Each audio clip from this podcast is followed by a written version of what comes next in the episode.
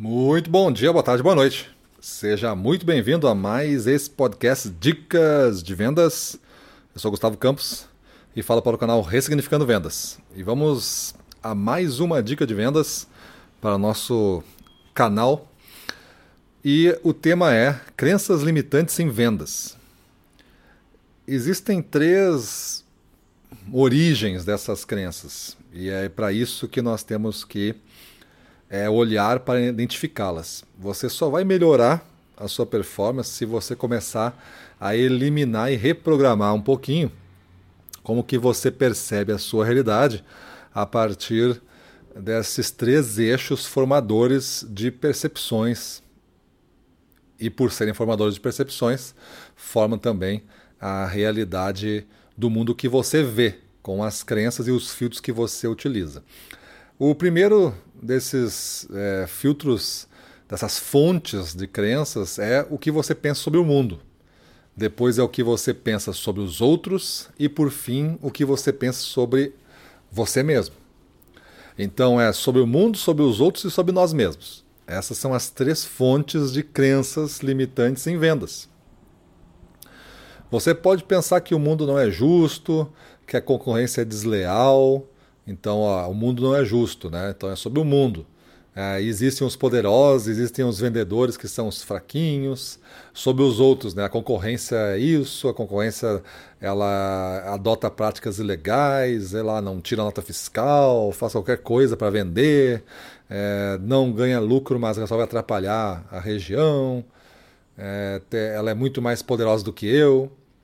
Então isso é sobre os outros. E sobre nós mesmos é essa, ah, eu não consegui é, ser nada na vida, então fui ser vendedor. Eu, eu, é, escolhendo a profissão de vendedor, eu não tive nenhum bom cara que me ensinou. Eu nunca consegui estudar e aprender o que fazer.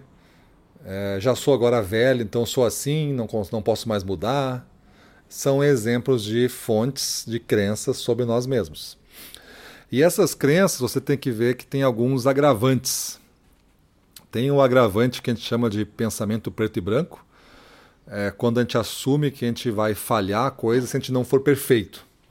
Ah, tem pouco tempo para treinar, né? eu, não, eu não vou saber fazer mesmo, então eu não faço nada. Ou você imagina que faça muito bem, ou você não faz nada. Isso a gente chama de um agravante das crenças, porque você deixa de tentar um pouco fazer diferente para não fazer nada. Depois tem a personalização. É quando a gente se culpa por ocorrências negativas que aconteceram ao acaso. A gente acha que tudo aquilo, ah, eu não vendi, mas ah, eu não vendi por causa realmente é, desse motivo, né? Porque ele só trabalha com gente boa, eu não sou tão bom assim. Tu, tu, tu traz para ti a culpa de não ter é, vendido é, e, e, personaliza isso para você por alguma situação. Aí isso lhe deixa mais fraco. Porque você sabe, você pode é, é vender, mas quem compra é o cliente. Então a decisão é dele, então você não pode é, personalizar todos os fatos que acontecem ao acaso. Ou então assim, ah, teve uma alta de insumos, aumentou o preço, e aí você se sente culpado por isso, que você não aproveitou enquanto estava outro preço, agora você não vai conseguir mais vender mesmo, e etc. e vai. Então, catastrofização. Catastrofização. Essa é a terceira agravante, né? É quando a gente assume sempre o pior mesmo que com poucas evidências que isso vai acontecer, tu assume o pior. Então tá sempre uma, uma ideia aqui, mais uma ideia aqui, mais uma ideia aqui, enfim do mundo.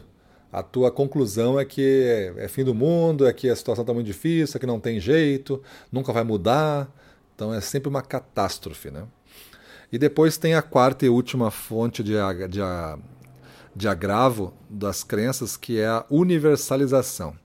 É quando a gente tem uma má experiência e a gente assume que é uma verdade para sempre. Por exemplo, tu tentou introduzir um produto na tua região, aí tu foi no primeiro cliente, tu foi no segundo, foi no terceiro, ninguém quis comprar.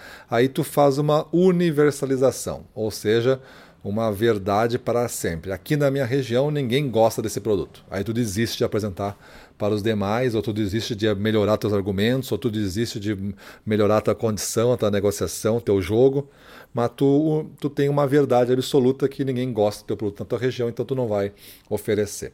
Então, pessoal, se a gente sabe disso agora, que tem três fontes de crença: o que tu pensa sobre o mundo, sobre os outros, inclusive teus chefes, tua empresa, tua concorrência, e sobre tu mesmo. E tu sabe que tem quatro agravantes: pensamento preto e branco, a personalização, a catástrofe e a universalização. Então tu consegue agora te ter uma consciência maior de como tu está pensando. E se tu identificar alguma coisa que possa tentar explicar o seu mundo, a sua volta ou a você mesmo, tu vê o quanto isso é verdade ou quanto isso é crença com base nesse conhecimento que tu tem. Ele me, reconhecendo uma crença já é metade do caminho andado, porque elas, elas fazem com que a gente tenha ações quase que automáticas. Né? Reconhecer uma crença é metade do caminho da cura resolvido. E a partir daí você age para substituir essa crença por algo positivo, né? Não, o mundo não é assim, é, esse produto não está fadado ao fracasso, esse produto aí só não teve sorte agora nessas três, eu vou pensar um outro jeito de apresentar ele amanhã para que ele consiga é, ser introduzido no mercado. Então tu refaz o teu plano, tu muda a tua estratégia, tu reforça o teu treino e vai amanhã com outra energia renovada fazer com que isso dê certo. E não deixa essas crenças entrarem na tua cabeça porque vão acabar te limitando é, como vendedor. Beleza, pessoal? Então é isso aí. Vamos para a rua, na frente dos clientes, domínio total. Vamos para cima deles.